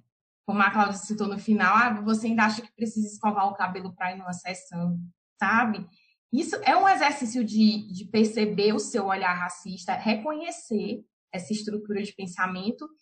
E o segundo passo, reconhecendo isso, é se colocar no lugar de responsabilidade e pensar como é, fazer as pessoas negras estarem em posição de proporcionalidade, não só representatividade. Porque também tem isso, né? Não, eu não sou racista porque eu tenho um amigo negro. A, é, a minha instituição não é racista porque, olha, tem fulano, fulano, fulano, são negros, aqui não tem racismo. Mas só que a gente tem que ainda superar esse ponto da, da representatividade e ir para proporcionalidade, né? É um, eu acho, eu considero assim que é um é além, né? Tem que ser uma representatividade proporcional.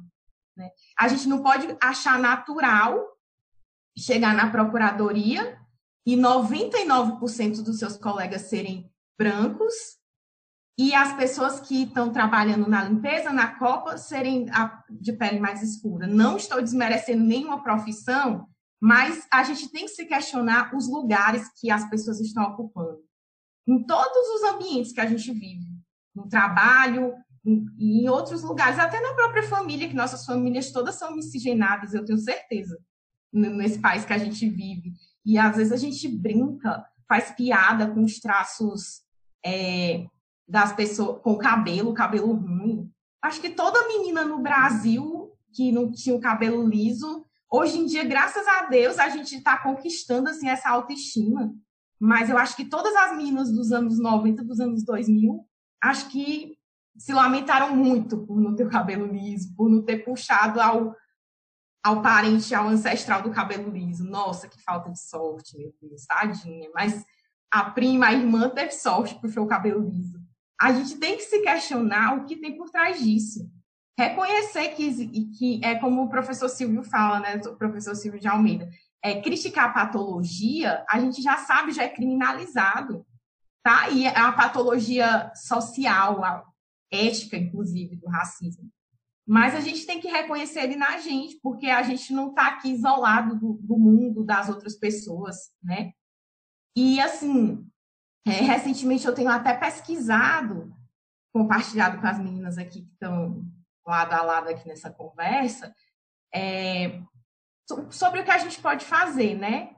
Primeira coisa é colocar aqui na mesa e eu vi projetos que eu queria até citar como o que a Ilka citou, das, das meninas da AGU, mas recentemente até saiu na revista Época, um projeto da doutora Carolina Malta, que é juíza na quinta região, que ela lendo o livro da Djamila, do um pequeno manual antirracista, deixando a dica aqui, acho que todo mundo devia ler. É, ela despertou. Ela é uma mulher branca, sempre foi de classe social privilegiada, e ela despertou, tem que fazer alguma coisa. E aí ela foi olhar o, uma pesquisa sociodemográfica que o CNJ fez à magistratura em 2018, que mostrou que apenas 2% são dos magistrados é, brasileiros da Justiça Federal são negros. E ela foi se questionar o que, é que eu posso fazer. E aí ela criou um projeto para auxiliar pessoas negras que querem um dia ser da magistratura federal. E várias pessoas do ambiente de concursos criticaram porque ela estava ajudando só as pessoas negras. Ainda tem é um absurdo, né? Assim, não reconhecer a não querer enfrentar a realidade, não querer perceber seu privilégio. E aí eu me lembro de um exemplo ótimo que esteve correndo nas redes sociais esses dias, por ocasião dos protestos do Black Lives Matter, que algumas pessoas diziam: não, todas as vidas importam, não são só as vidas negras importam. E aí a gente tem que lembrar: não estou dizendo que só as vidas negras importam, é porque nem precisa colocar no final Black Lives Matter too, também. É claro que todas as vidas importam. Mas olha a situação que a gente está vivendo agora. E aí até a brincadeira que estava sendo compartilhada era a seguinte: uma pessoa, uma casa na vizinhança incendiando, e todo mundo se mobilizando para apagar um incêndio. E aí aparece uma pessoa, por que, que vocês estão indo? A casa está pegando fogo. Mas todas as casas importam, né? Mas aquela casa está pegando fogo, a gente tem que fazer alguma coisa. Então, hoje, quando alguém fala assim, nossa, mas Carolina vai fazer isso só pelos negros? Sim, ela vai fazer só por eles. Nesse momento, sim. Ela está comprometida com a atitude antirracista e ela vai fazer esse projeto. E, sabe, é assim, são situações que acontecem a todo momento, pessoas próximas, é, pessoas que eu digo que são esclarecidas porque tiveram acesso a, a, bom, a uma boa formação e têm acesso a boa informação, e mesmo assim repetem isso, repetem esse tipo de afirmação que é negar. E aí o, o feminismo negro ensinou para a gente, né, que a gente não né, a gente não combate o que não é falado. A gente precisa falar. Romper o silêncio é o primeiro passo para o combate, assim. E eu vejo que no eu tenho observado mais recentemente esses dias essa dificuldade de romper o silêncio, né? Com todas essas coisas que aconteceram, porque romper o silêncio é se colocar no seu lugar de responsável. Mas não responsável não é culpado. Leiam bem, escutem bem, que às vezes as pessoas confundem como se você estivesse culpando a pessoa por ser branca, pela sua opressão, por ser negro e tal. Não. É um lugar de responsabilidade, de pessoa que tem o poder de ter uma atitude para mudar, né? E eu acho assim que no momento é isso que eu tenho para colaborar e queria ver se os colegas aí da procuradoria enviaram alguma pergunta para a gente, se já tem alguma interação no chat, ou se minhas colegas aqui de tela querem acrescentar alguma coisa. Gente, que exposições maravilhosas. Eu estava aqui, estava meu, com o meu caderninho anotando tanta coisa que vocês estavam, desculpa, que vocês estavam falando. A gente já tem várias perguntas. É, eu quero só pegar um, o gancho um pouco da, da fala é, da Cláudia, da, dessa, uh, desse, desse, relato pessoal que ela fez, né, sobre, é, sobre uh, a, a, a, ida até a escola a, da, dos filhos da, da, da amiga. É, para aproveitar e também dar uma dica de leitura, é, é, chama um, de um livro de uma pesquisadora piauiense chamada Raíza Feitosa. É, o livro dela chama Cadê a Juíza? É, e, e, vai muito. É, pega muito o gancho de acho que, que, que Ilka falou, Cecília também, é, dos marcadores, né? Que a pessoa fala, às vezes, ascende de classe, né? E aí você pensa que pronto, acabou. Não, gente, é um problema de raça mesmo. É claro que o, o, o marcador de classe e o marcador de raça, eles, é, é, eles estão juntos ali o tempo inteiro. Mas não é você é, mudando de classe social, né, ascendendo socialmente, que o, o, o, a, o racismo vai deixar de existir. Talvez fique um pouco mais leve, mas não vai deixar de existir.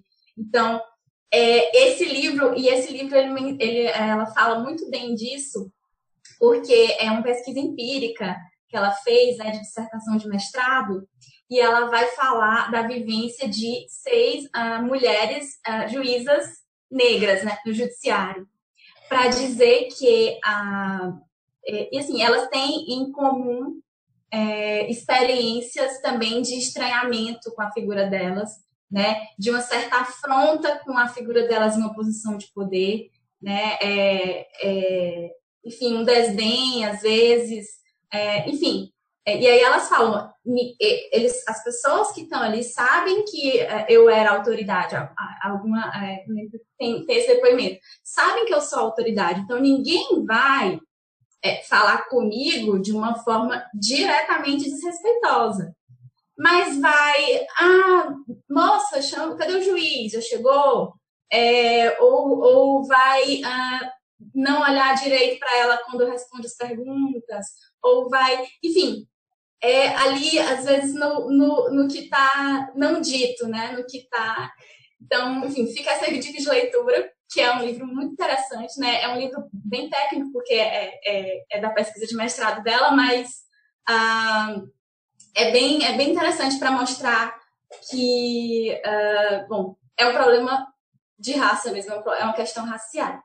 Mas, assim, a gente já tem várias perguntas, eu vou fazer, que senão a gente não, né, tempo não dá para fazer tudo. É, a primeira, primeira intervenção. Não tenho perguntas, apenas elogios. Que palestra maravilhosa, excelentes ponderações, abrindo sempre nossa mente. Da Fernanda de Carvalho. É, segunda pergunta. Acho importantíssimo esse diálogo do Diego Lemos. Acho importantíssimo esse diálogo e trazer todos para a conversa para que possamos conscientizar e reconhecer que existe esse racismo, essa diferença. O grande desafio é como não trazer um vitimismo para quem sofre e como não gerar a apatia na sociedade. Pergunta para a Ilka, é, acho que, acho que até essa pergunta é boa para é, para assim, esclarecimentos, né, Ilka? Ótimo, porque é uma grande dificuldade, né? A gente, eu até cheguei a comentar com vocês, eu falei, olha, a gente tem um grande desafio, por quê? Geralmente, é quando a gente fala para pessoas que têm uma boa formação, que já desenvolveram isso, mas não, não, não tem esse viés na formação, não tem essa perspectiva dentro da formação, é muito difícil realmente de enxergar. Em muitos lugares onde a gente tenta estabelecer esse diálogo, às vezes esse diálogo ele é interrompido porque a pessoa não consegue se reconhecer assim, né? Existe essa dificuldade ou coloca nessa conta do vitimismo. É, mas o que, é importante dizer? Geralmente, quando a gente trata dessa questão do vítima não vítima, o fato é que não existe uma vítima sem que exista o algoz da vítima, né? Então, quando a pessoa leva para esse lado do vitimismo, pode ser que exista uma dificuldade de reconhecimento da situação por não se querer colocar naquele lugar de ser algoz, né? E essa é uma dificuldade que a gente tem, inclusive, quando a gente trata da criminalização né, das coisas, porque o fato de ser crime cria um inconsciente de que, a partir do momento que a pessoa se reconhece naquele lugar, ou ela é apontada né, como racista, automaticamente ela vai estar tá, é, sendo enquadrada dentro de uma postura que pode ser vista como criminosa. Então, eu acho para que não gere apatia e para que não gere também essa interrupção desse, desse discurso, para que a gente efetivamente possa estabelecer esse diálogo, é, primeiro, precisa haver uma disposição né, de é, de estar aberto aí a entender, a aprofundar no, no, debate, a aprofundar na discussão. Segundo, não se colocar também na posição de, ah, mas se eu me reconhecer aqui, eu já vou ser apontado como alguém, como um criminoso, ou já vou ser apontado como algoz de alguém. Mas é como a Cecília falou, é se colocar nesse lugar, eu acho que para esse diálogo é, avançar, é, as pessoas brancas precisam se colocar nesse lugar de responsabilidade, de compromisso com a mudança social. Né? É preciso olhar para o lado e ver quantos colegas negros eu tenho na procuradoria. Isso é normal? Isso é normal? Não era para ser considerado normal. A Cláudia falou a palavra normalização, né? Que essa questão foi normalizado. Mas por isso, porque o lugar no negro foi construído em outro lugar que não na procuradoria, que não no alto escalão de governo, que não eh, na magistratura, né? Que não nem no legislativo. O lugar do negro foi construído em outro espaço, né? E o que a gente precisa tirar essa naturalização daí. Não é natural que os negros estejam confinados nesse lugar. Por que estariam? Qual é a diferença? Né? Que, que nos torna diferente? E aí eu trago uma outra questão que eu acabei não colocando aqui na minha fala, mas durante as intervenções de vocês eu me lembrei. A principal razão da vinda dos negros escravizados da África para cá foi tecnologia. Até isso é apagado da nossa história. Não era só mão de obra para o serviço, mas principalmente tecnologia. Tecnologia de plantação, depois, no segundo ciclo no Brasil, tecnologia de mineração. Né? Ano, ano passado, eu estive em Minas Gerais, na região de Ouro Preto, e eu ouvi algo que eu até falei, nossa, estão mudando a chave né, dos, dos, dos guias turísticos aqui porque até então isso não era presente. Mas o ano passado eu ouvi de um guia turístico que levou a gente para conhecer uma mina em Ouro Preto, é, explicando exatamente isso.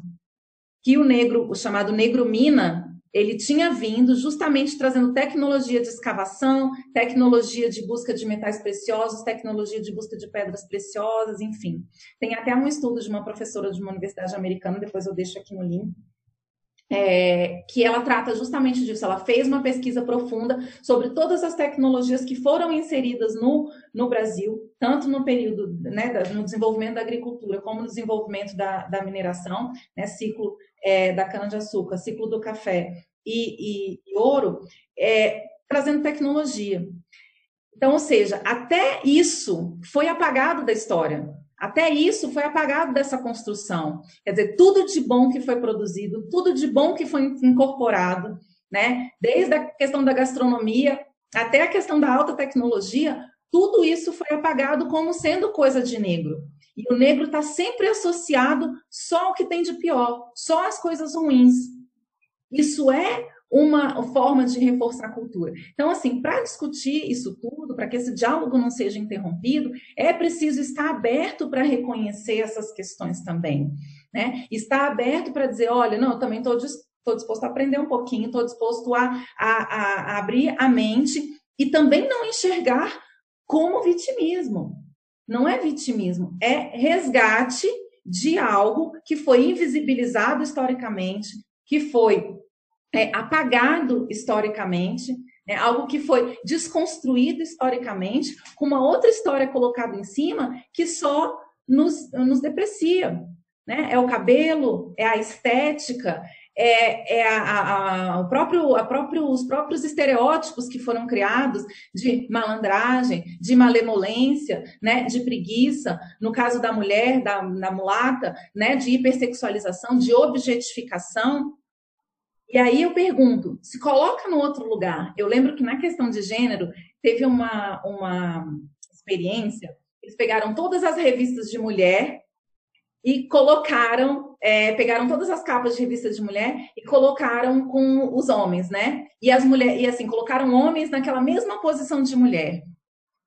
E aí todos os homens, né, fizeram esse experimento, todos os homens que viam aquilo ali se enxergam, nossa, é, que absurdo que estão fazendo comigo, eu não quero meu corpo retratado desse jeito, eu não quero ser colocado nessa posição, nossa. Então, então assim, não é vitimização, é justamente expor essas questões, essas dores, e esse lugar que foi é, destinado socialmente para os corpos negros e que não merecem estar ali. Né? Merecem um outro lugar na história do Brasil, merecem um outro lugar nessa sociedade tida como brasileira e que pode ser ampliado por completo a nossa representação, que ela não é plena, ela não é completa, muito pelo contrário, é completamente insuficiente, mas para isso precisa ter esse diálogo. E aí a pauta não pode ser essa, do ponto de vista da vitimização, mas precisa partir sim de um reconhecimento de dívida histórica, como também já foi falado aqui.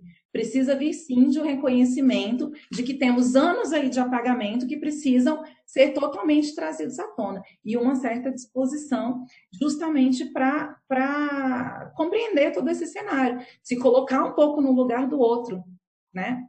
Eu acho que o que essa experiência da capa de revista fez foi inverter os papéis, colocar no lugar do outro e ver como você né, branco, se sentiria naquele lugar? Qual seria sua, o seu sentimento com relação a ser tratado dessa forma? Né? E aí, a partir daí, é que existe essa, essa reflexão de dizer, não, realmente, esse lugar não está bom. Isso aí não está bom. Né? Não pode ser assim. E eu acho assim, que no, nesse ponto é bom a gente lembrar de diferenciar o racismo criminoso, né, que é, que é esse que a gente já condena, a nossa sociedade já criminaliza, ele já é condenado mesmo, apesar de a gente saber que ele existe. Do estrutural, que ele é não intencional. O racismo estrutural, por definição, é não intencional. Não, não quer dizer que, pelo fato de você não ter uma, uma intenção de ser racista, que você não compactua com a estrutura racista, né? Tem que, a gente tem que perceber que o, o nosso sistema social, a nossa estrutura enquanto sociedade, ela é feita para perpetuar as posições que existem como elas são. E aí a gente tem que questionar, né? E ver o que, que a gente pode fazer para mudar essa estrutura, para mudar essas posições das pessoas negras e brancas, né? Não, porque eu penso que quando fala de vitimismo e tal, e algoz e vítima, é, vejo que as pessoas ficam puxando para o lado de como se fosse algo conjuntural, situações específicas. E, é, e a nossa proposta é trazer para o debate da estrutura, né? É, era só isso que eu queria acrescentar ao, que a Rita falou. Cláudia está. A minha fala também é bem nessa linha, é, é, você praticamente tirou as palavras da minha boca. Porque estruturalmente a população negra é vítima. Ela teve todos, assim, foram 300 anos de escravidão e teve toda essa história apagada, tentativa de se, de, se, de, de extermínio mesmo. E ainda hoje nós vivemos uma política de extermínio que é comprovada por todas as estatísticas. Mas, e, e, falando em vitimismo e apatia, sem, sem muita elaboração teórica, mas me ocorre que sim, vai ter vitimismo, vai ter apatia, assim como existe né, é branco que se vitimiza e acha que tudo de mal que acontece com ele é culpa dos outros, é, assim, como, assim como tem branco que é apático e que não tem, não tem iniciativas, sim, vai ter sim, na população negra vai ter indivíduos que vão se colocar nesse lugar, mas a dívida que se tem é uma dívida estrutural e histórica. Então, assim, você não pode realmente pegar pela questão individual e trazer para uma discussão que realmente é estrutural. Que, e, e, e a gente não quer. É, porque eu acho que é isso, assim, não, não, não ah, você, assim, não, você não quer ser aquele o chato, agressivo, que em tudo você vê racismo. Não, você quer que você comece a pensar pontos que realmente traga essa essa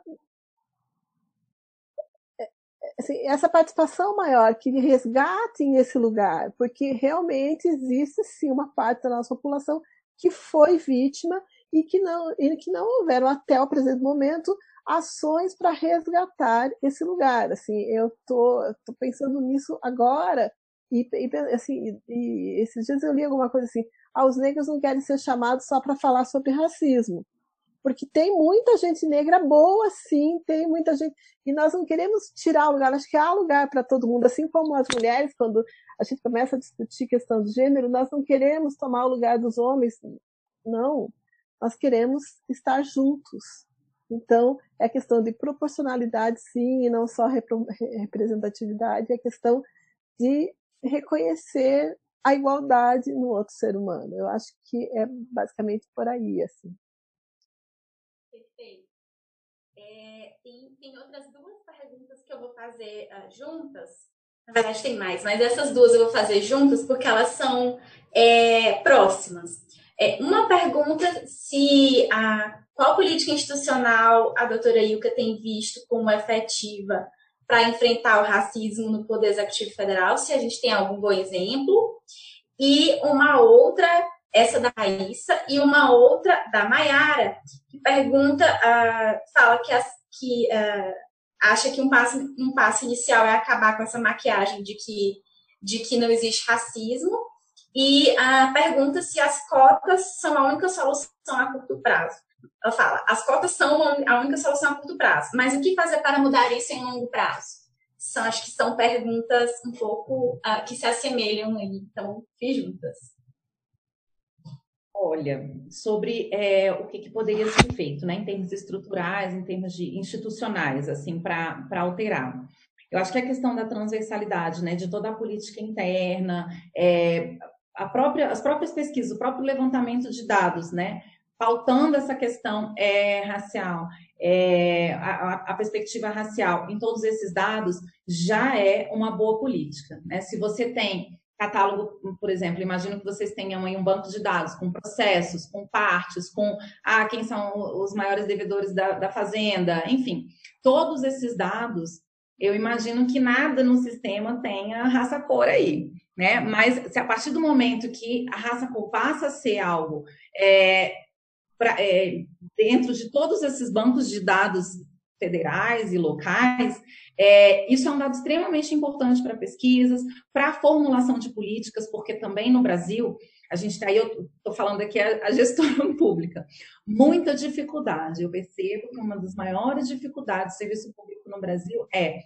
planejamento e as métricas, né? Levantamento de dados, e não é só levantar, é o que você fazer com esses dados, né? Como combinar esses dados, como viabilizar esses dados para a construção efetiva de políticas, como viabilizar projetos.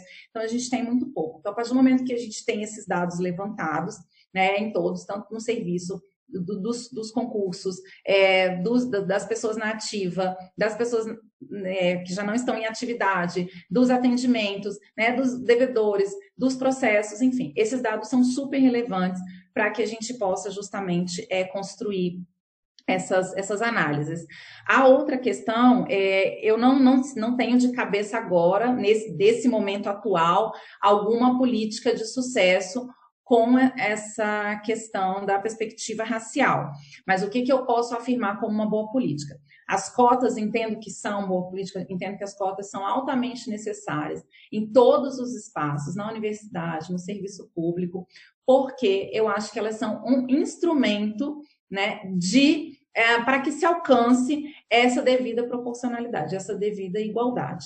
Só que, da mesma forma que esses nossos espaços de discussão de raça, de discussão de gênero, eu também acho que precisa ter o prazo certo para acabar.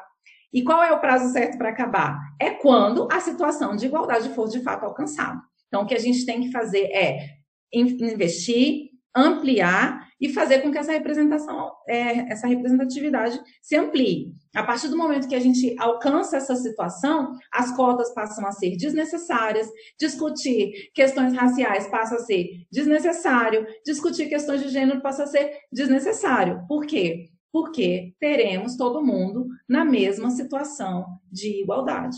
Então, esses mecanismos só existem, só são necessários hoje porque a desigualdade no Brasil é algo enorme, né? muito grande. A partir do momento que essa desigualdade deixar de existir, todos esses instrumentos, esses mecanismos vão ser desnecessários. É, uma, outra, uma outra sugestão, uma outra política que eu é, penso importante é, de fato, que esse assunto, essa temática, seja objeto tanto dos concursos públicos como das discussões de, dos cursos de formação. Porque se essas questões são incluídas nesses espaços, você praticamente faz, força com que as pessoas tragam reflexão sobre esses assuntos. Né? Então, se a gente debate isso em todos esses lugares, você traz isso sempre presente. Né? E aí cria uma, uma, uma constância de reflexão sobre isso e faz com que as pessoas estejam mais abertas para esse diálogo, né? É, vão ser obrigados a tomar contato com essa literatura, com alguma coisa assim na época da formação no concurso, enfim. Então, tudo isso pode ser, pode ser levado também como uma estratégia. E a outra é fornecer oportunidade para pessoas negras. E aí estou falando aqui também agora no papel de gestora, que montou uma equipe na administração regional que tem a maioria, todos os cargos de chefia, com exceção de chefes de gabinete, são mulheres, e também a maioria de mulheres negras, de pessoas negras na administração, não são só mulheres, né? A maioria mulheres e pessoas negras no geral. Por quê? Para dar oportunidade. Se nós não dermos oportunidade, também não dermos oportunidade das pessoas negras mostrarem seu valor, seu trabalho, é, a gente também não consegue fazer com que elas avancem, né? Então, eu fiz esse compromisso de não só ser uma mulher negra num espaço é, de poder, mas também de abrir portas para outras, outras mulheres, né? Para outras pessoas que precisam mostrar seu valor. Ah, eu, eu vi esses dias um post, até gravei, depois vou colocar aqui também, que é, é trabalho de mulher negra não tem defeito. É, é, aliás, sempre tem defeito. Trabalho de mulher negra sempre tem defeito. Se não tiver defeito, vão achar um defeito, né? Então, assim, a gente já tem toda essa dificuldade de se mostrar, se mostrar competente. Né? A gente trabalha sempre em dobro. Cansei durante muitos anos da minha vida, trabalhava sábado, domingo, feriado, virava noite trabalhando, que a gente sempre tem que mostrar que é, que é eficiente, que é competente. Por quê? a pessoa só olha pela cara, né? Pelos cabelos, que não eram assim sempre, agora que estão assim. Mas é, não reconhecem de cara o seu valor. Então, a gente tem que estar sempre provando isso. Né? Então, uma forma é dê oportunidade. A gente precisa de ter oportunidade. Tem os serviços terceirizados, tem as, os cargos comissionados, né? Pode existir uma política para que esses cargos sejam preenchidos de forma proporcional, para que essas pessoas tenham mais oportunidades, que hoje elas são ínfimas. As, as oportunidades para pessoas negras nesses espaços são muito pequenas. Acho que a gente tem, ainda tem tempo, né, Jaque? Tem tempo. Eu tenho ainda duas perguntas aqui, muito, muito importantes. É, a, a, é, a primeira delas. É, recentemente, em um programa televisivo, cinco mulheres negras comentaristas e mediadas por um jornalista homem. É, uma, uma, delas, um, uma delas falou sobre o drama das mulheres negras ao pensarem na maternidade. Esse questionamento é algo que toca muitas mulheres negras e que conjuga a maternidade, a violência e as preocupações.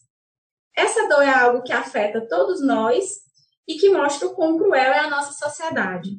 As convidadas poderiam comentar, por gentileza. Acho que, acho que é uma boa oportunidade para se falar também assim, da, da violência, de como a mulher negra está mais sujeita à, à violência de todo tipo, né? Violência, enfim, obstétrica, violência ah, é, de, de, de, perder um filho, às vezes, né, numa situação de violência, enfim. É... Quer falar, Cecília, Cláudia? É, eu até fiquei. É, eu não tenho esse lugar de ser mãe, então eu não realmente. Mas eu li essa pesquisa, foi uma pesquisa recente, acho que eu não lembro qual revista, que é uma preocupação muito grande de 95% das mulheres negras.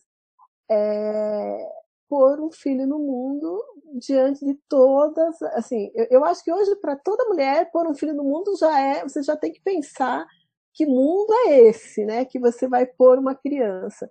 E uma mulher negra, assim, você vai ter um filho negro que ele vai ser um alvo. E, e hoje em dia, assim, 95% é, a pesquisa diz das mulheres negras pensam nisso. É, na, adiam talvez a maternidade, ou pensam, não, mas eu não vou ter filho. E se eu tiver um filho e não conseguir dar condições dele se, se afirmar nessa sociedade, e, e, essa criança, e principalmente se, ela, se, ele for menino, ele vai sim ser um alvo. Eu falo assim, a experiência pessoal, o meu irmão mais novo, ele é negro como eu, nós somos assim, duas branquinhas e dois negrinhos lá em casa. Ele é negro como eu e ele sempre foi o menino complicado na escola. Minha mãe era chamada, ah, não, mas é que ele senta e não para quieto. Mas ele era sempre o que era o diferente, o estranho. E eu tenho, não tenho filhos, eu tenho três sobrinhos e um deles é mais escuro, que assim, é o que fenotipicamente seria identificado como negro.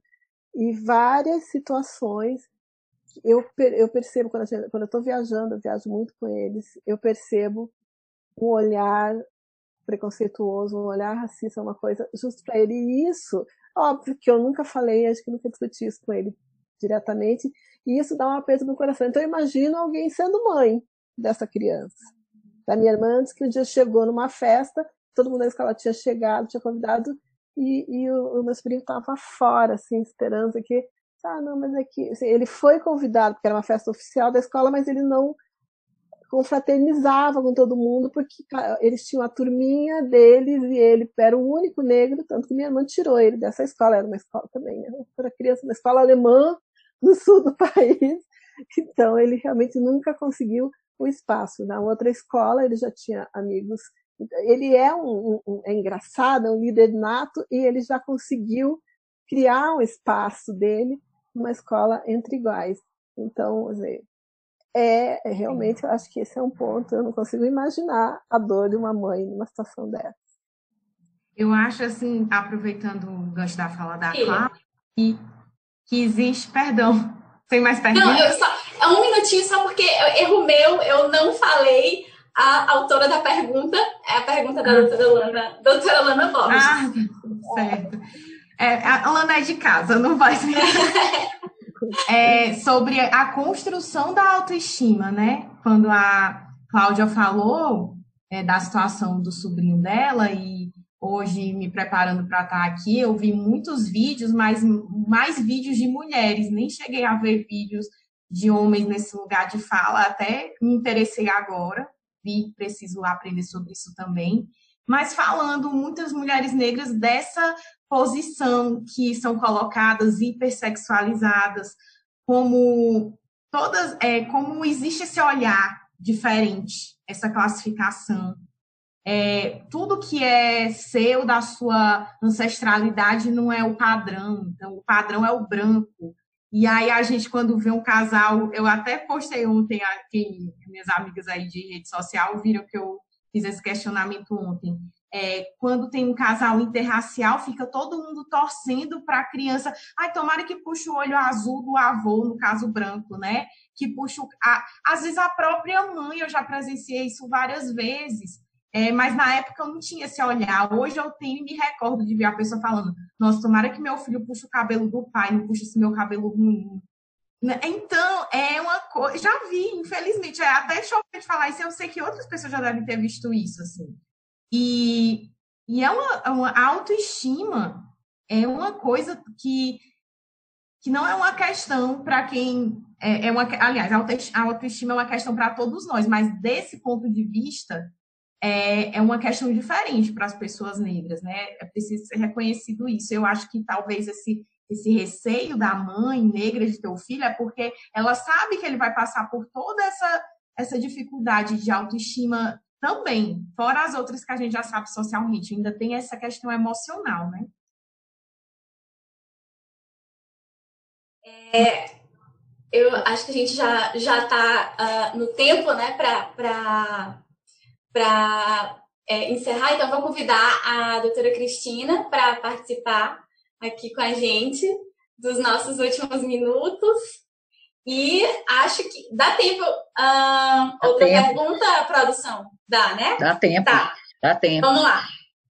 É, boa noite. É a pergunta da Lorina Narciso. É, é, boa noite. Parabéns pela conversa. Está maravilhosa. Meu nome é Lorina e ingressei na carreira no concurso de 2015. E embora tenha tido condições de estudar em boas escolas e faculdade, entendi que deveria concorrer nas vagas reservadas à cota racial, pois difere das cotas sociais. Muitas vezes sofri preconceito por ter concorrido a essas vagas pelo fato de ser negra, mas não pobre. Mas, a meu ver, o objetivo da lei é aumentar a quantidade de negros no serviço público, tenham ou não boas condições de vida. Tanto que, caso a pessoa tenha nota suficiente, vai para a lista de ampla concorrência, como foi o meu caso, possibilitando que mais pessoas negras ingressem no serviço público tanto na ampla concorrência quanto nas vagas reservadas. O que vocês acham? A cota racial deveria ser atrelada à classe social? É pergunta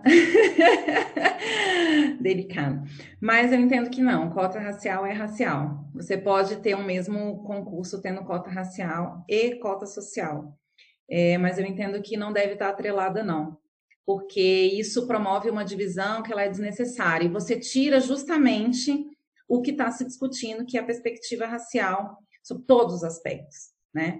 Lógico que a abordagem interseccional ela é necessária, em diversos lugares, em diversos contextos, mas uma vez que o critério é racial, essa questão precisa ficar bem pautada e bem pontuada, né? Porque é justamente o que a gente está fazendo aqui. É preciso discutir raça de qualquer forma.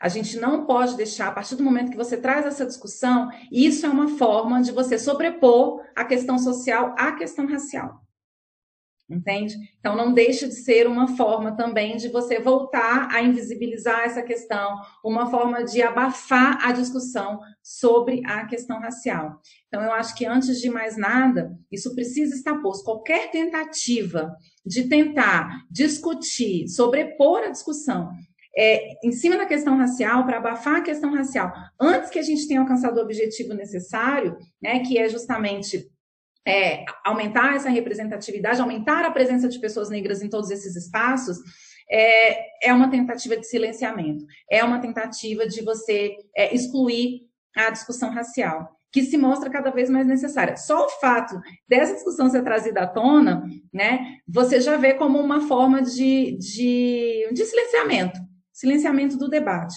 E aí, só para encerrar que eu estou vendo aqui que a gente está no limite aqui, mas falando sobre essa questão da maternidade é, violência, eu queria só acrescentar mais uma coisa, é, respondendo a pergunta da Lana, que é a questão da solidão da mulher negra. Né? Isso é uma pauta para um outro, uma outra é. discussão, mas a mulher negra ela está ali nessa situação da maternidade, com todos os riscos, todas as inseguranças, todas as angústias que é, ser mãe negra né, no Brasil traz, de ter um filho vai nascer e vai ser alvo, de ter uma filha que vai nascer e vai é, ser lida como um objeto sexual né, e é, todas essas situações de ter um parto no país em que a maior parte das vítimas de violência obstétrica são mulheres, de ter um país que não garante pré-natal e não garante saúde para a população negra, que é exatamente o que a gente vê, e além de tudo, você correndo o risco de ser mãe sozinha, né? Um projeto que é exclusivamente seu, porque a gente precisa falar também que a maioria dos domicílios chefiados só por mulheres no Brasil são de mulheres negras. Então, as mulheres negras, além de tudo, carregam tudo isso de forma muito solitária. Né? Então, tem aí mais um acréscimo de um, um conjunto de vulnerabilidades que convergem exatamente para os mesmos corpos. Então, por essa razão, é tão importante, tão necessário a gente fazer essa discussão em todos os espaços possíveis né? e, e realmente abrir esse diálogo. Eu já falei Vou deixar a Cláudia se Eu quero agradecer, foi, foi realmente muito bom. É, esse é um tema que, que me toca e que realmente eu acho que as pessoas precisam, gente precisa pensar nisso.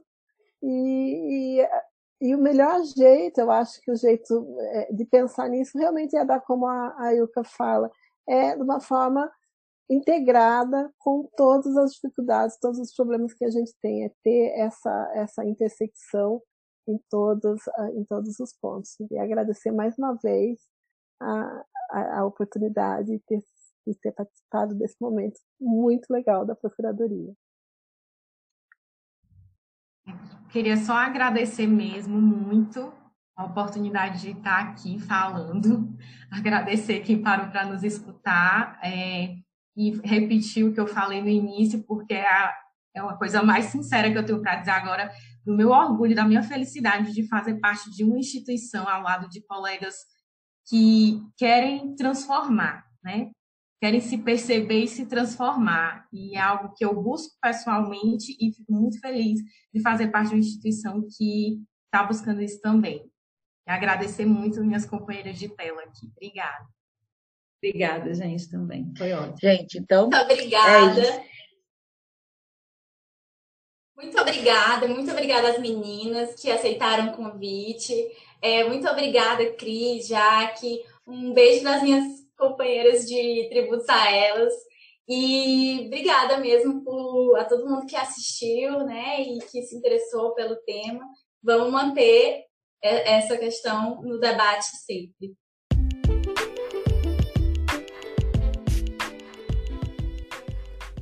E aí, curtiu? Então, conta pra gente. Ou mande sua crítica ou sugestão através do perfil no Instagram, arroba tributosaelas, ou para o e-mail tributosaelas.pgfn.gov.br. Até o próximo episódio!